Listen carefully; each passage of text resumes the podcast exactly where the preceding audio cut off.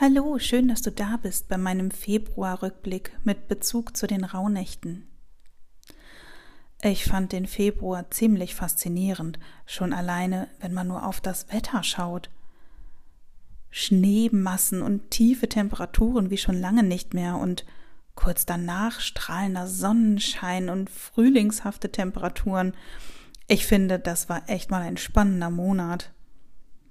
Wie hast du den Februar für dich erlebt? Hast du mal in deine Aufzeichnung zur zweiten Rauhnacht geschaut?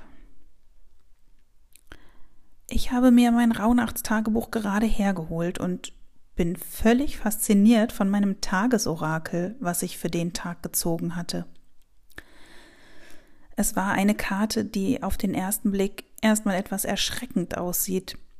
Wenn man sie aber näher betrachtet und sich damit beschäftigt, zeigt sie an, dass man sich an etwas kettet, was einem nicht gut tut.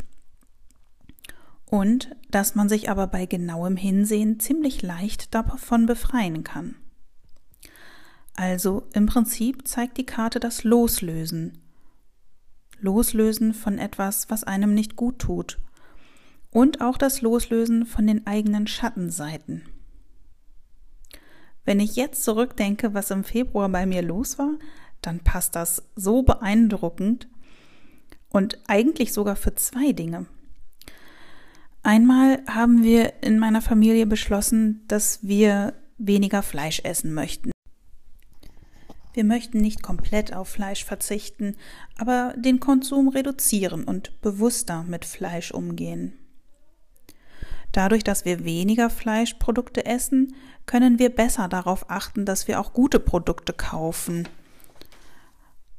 da wir diese Billigfleischindustrie nicht unterstützen wollen und zum anderen auch aus energetischer Sicht, da wir uns dadurch nicht mehr die negativen Energien zuführen, die in dem Fleisch durch schlechte Haltung und Schlachtung gespeichert sind. Ich finde, wenn man das so sieht, ist das ein absoluter Loslöseprozess, wie ihm diese Tagesorakelkarte angezeigt hat.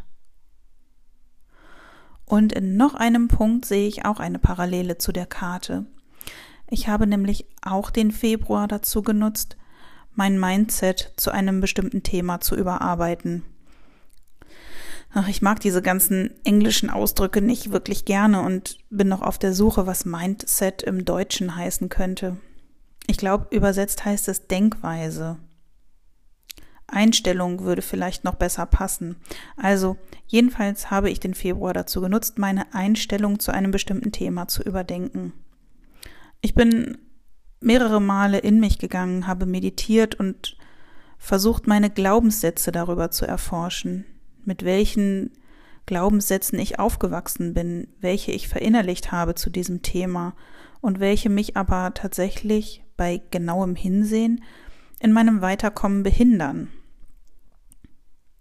Und somit habe ich diese Glaubenssätze für mich umgeformt. Ich habe mir für dieses Thema neue, förderliche Glaubenssätze überlegt und versuche sie nun in den letzten Wochen auch zu verinnerlichen.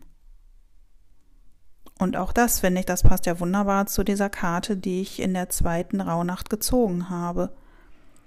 Das Befreien aus hinderlichen Ketten. Ich bin echt fasziniert. Ich habe diese Tarotkarten schon öfter verwendet, sowohl für mich selbst als auch für andere nicht in Form von Zukunftsvorhersagen, ich bin keine Wahrsagerin, sondern ähm, ich nutze sie als Coaching-Grundlage, als Basis für Beratungsgespräche. Und auch wenn ich das jetzt schon eine Weile mache, bin ich, und die anderen vor allen Dingen sind es auch, aber wie gesagt, ich bin auch jedes Mal wieder erstaunt, wie passend diese Karten kommen. Der Skeptiker unter euch mag es Zufall nennen, ich nenne es Synchronizität. Es gibt keinen Zufall. Es fällt einem zu, was fällig ist. Das Synchronizitätsprinzip sagt eben dieses, dass oftmals äußere Ereignisse synchron zu innerem Erleben eintreten. Das Außen spiegelt das Innen. Ist es dir nicht auch schon mal passiert, dass du an jemanden denkst und genau dann ruft diese Person an? Wenn man einmal im Alltag darauf achtet, so fallen einem immer häufiger solche Synchronizitäten auf. Und so läuft das auch mit den Tarotkarten. Es kommen die passenden Karten, die dein Innenleben widerspiegeln.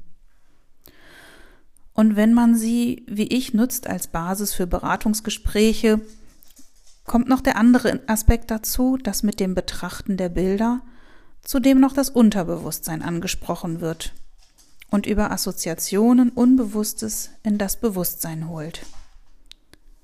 Es ist wirklich faszinierend und wenn du es einmal selbst ausprobieren möchtest, dann schreib mir gerne an melanie.sei-bewegend.de. Okay, das war jetzt doch ein längerer Ausflug in die Welt des Tarot-Coachings.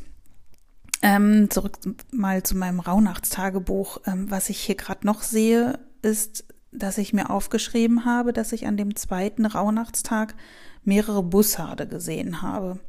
Ja, ich habe ein Faible für Greifvögel, gebe ich zu, aber ähm, scheinbar war das an dem Tag, auch wenn ich mich nicht mehr erinnere, so auffallend, dass es mir eine Notiz in dem Tagebuch wert war. Ähm, warum finde ich das jetzt so interessant? Ähm, ich hatte im letzten Herbst ähm, auch eine Zeit, in der mir besonders Bussarde aufgefallen sind.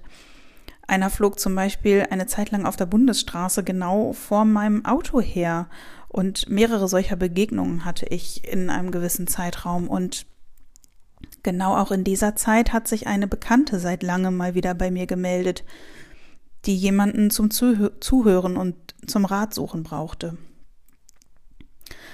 Da ich mich ja seit einiger Zeit auch mit schamanischer Weltanschauung befasse und damit, wie sehr Pflanzen und Tiere mit uns Menschen ein System bilden, habe ich daraufhin mal nachgeschaut, was ein Bussard für eine Bedeutung hat. Und unter anderem stand dort, dass ein Bussard es anzeigen kann, dass Menschen aus dem näheren Umfeld sich hilfesuchend an einen wenden.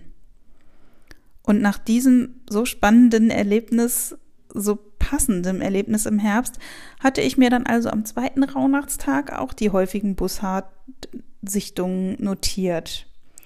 Und wie es der Zufall so will, wer an so etwas wie Zufälle glaubt, tatsächlich genau in diesem Monat haben sich eben diese Bekannte vom Herbst und noch eine andere Bekannte mit ihren Themen wieder an mich gewandt.